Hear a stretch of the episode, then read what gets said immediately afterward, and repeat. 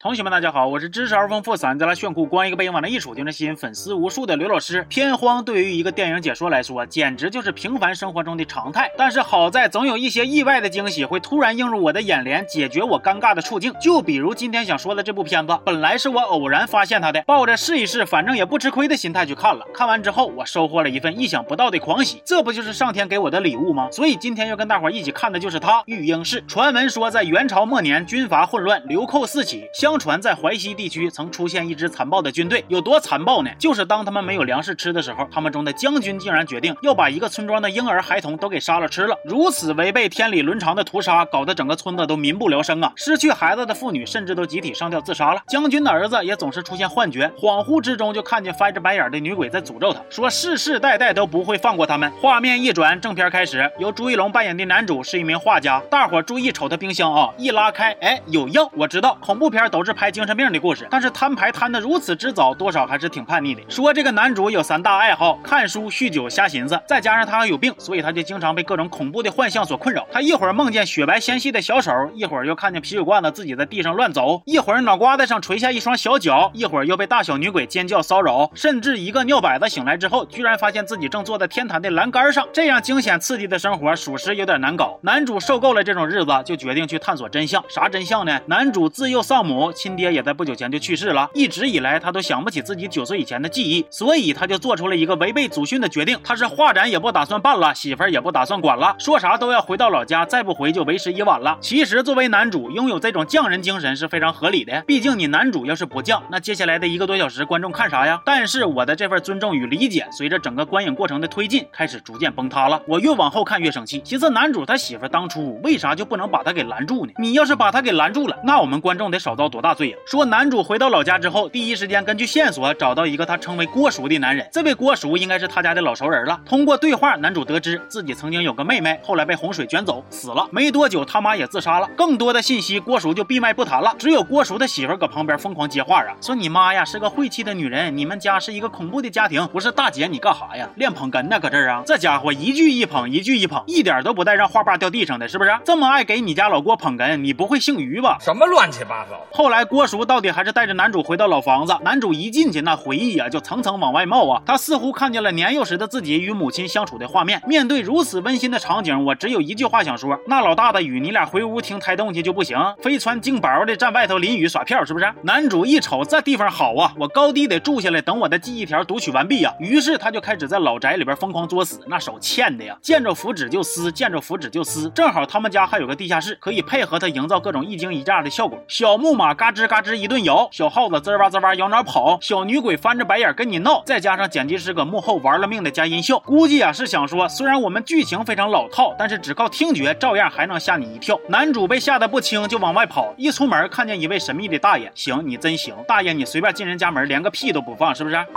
大爷跟男主说说你呀，你快走吧，要不然你们整个家族都只有死路一条啊。接着又说，他们回来了，他们回来了。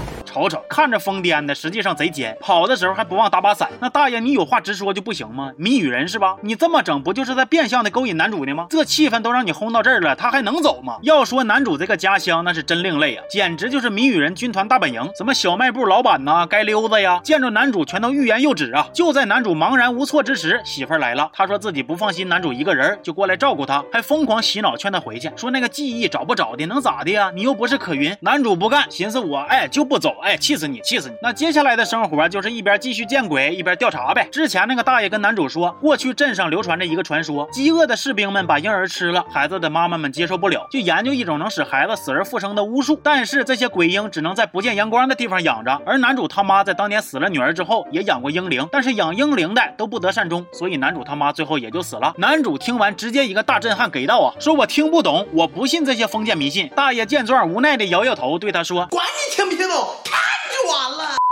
接下来的男主就陷入了一种玩剧本杀，瞅谁都是凶手的状态。男主觉着他妈跟他妹应该都是被害死的，不然为啥自己九岁以前的记忆都没了呢？为啥自己总产生奇怪的幻觉呢？再加上他身边的人也都不咋正常，就比如那个街溜子，他掏出男主小时候画的画，说其实我知道你失忆的真相，你给我钱我就告诉你。结果男主送钱过去的时候呢，街溜子已经没影了，去哪儿了呢？他被人绑了，扔到小卖部仓库里去了。紧接着，男主的媳妇也遭遇了灵异事件。男主发现他的时候，屋里屋外、身上地上哪哪都是血呀。呀，他怀里还抱了个娃娃。这个事儿给俩人都吓够呛。晚上男主伺候媳妇睡了之后，却意外的发现媳妇的手机里存了一个奇怪的小药方。男主被这些乱码七糟的事儿整的是越来越迷糊，越来越疯啊！媳妇就冲他喊说：“我求求你，你吃点药吧。”此时的我心里也在呐喊呢：“求求你吃点药吧！你要是好好吃药，其实已经没有这些事儿了。”男主现在谁都不信，他说：“我都知道了，我小时候得过自闭症，是该溜达他爸用绘画疗法把我治好的，他还把我催眠了，让我失去了记忆。哇塞，神医呀！该溜达他爸要是有这种本事，他能让自己的儿子当街溜子去吗？他咋不给自己的儿子催个眠，让他考清华呢？”男主还质问媳妇儿：“为啥你手机里的药方跟我爸生前随身携带的药方一样啊？为啥你做菜的味道跟我爸那么像啊？为啥？为啥？到底为啥呀？别喊了，别喊了，因为他就是你爸，你满意了吗？”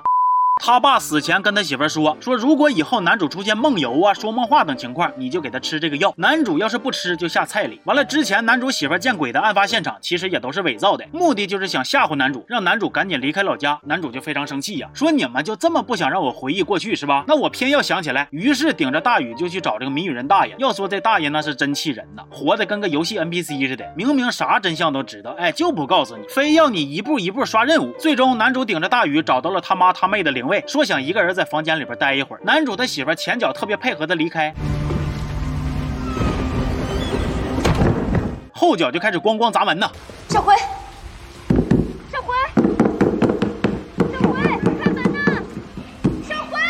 姐们儿，我真是服了你了，你这脸变得比我网速都快呀！那咱也不知道是因为啥，男主跟两个灵位共处一室待一会儿，就啥都想起来了。说男主小时候家乡发大水，他妈他妹还有他仨人被困房顶，他妈好心救了郭叔和小卖部老板。救援船来了之后，这俩老爷们先上去了，船上的位置有限，他俩就逼着男主他妈做选择，要么就是他自己抱着闺女上船把大儿子留下，要么就是大儿子上船，而且他们还拒绝帮忙带走孩子。最后男主妈选择自己抱着孩子等待救援，让男主先上船。结果男主在船上。又被他们给踢下水了，幸好遇见善良的和尚跟小女孩，把他给救了。而这个小女孩，哎，就是他现在的媳妇儿。缘分可真是个奇妙的东西呢。可男主也是挺不忘初心的，他之前来这儿不就是为了找回记忆吗？现在回忆找到了，他就安心了，也不找别人茬了，带着媳妇儿离开了家乡，过自己小日子去了。看到最后，我整个人都懵了。我寻思你扯这一大堆，跟开头铺垫的又是吃小孩，又是被诅咒的，有多大关系吗？完了，简介里还说呢，男主一意孤行，揭开了镇压恶灵的封印，然后事件的相关者。一一个接一个的死去，谁呀？谁死了？全片看下来，除了男主早就死光的家人，连只耗子也没死啊！更无语的是，影片最后还留了一个悬念，是大爷郭叔跟小卖部老板并肩而战，说一定会遵守跟男主他爹的承诺，守住秘密。然后在片尾出字幕的时候，片方还挺鸡贼的放了一段漫画，画里的意思大概就是呢，当年其实是男主他妈抱着妹妹上了船，男主被留那儿，事后男主为了报复就亲手杀了妹妹，差不多就得了。你整那老些虚头巴脑的干啥呀？正片拍的水当。尿裤的结尾插轱辘漫画就有救了。开头我不是说这个片子给我带来一份意想不到的狂喜吗？因为一个半小时的电影，看得我中间睡着三回，一觉比一觉香啊！这对于常年休息不好的自媒体人来说，是一种多么珍贵的体验呢？行吧，今天这期就到这了，我是刘老师，咱们下期见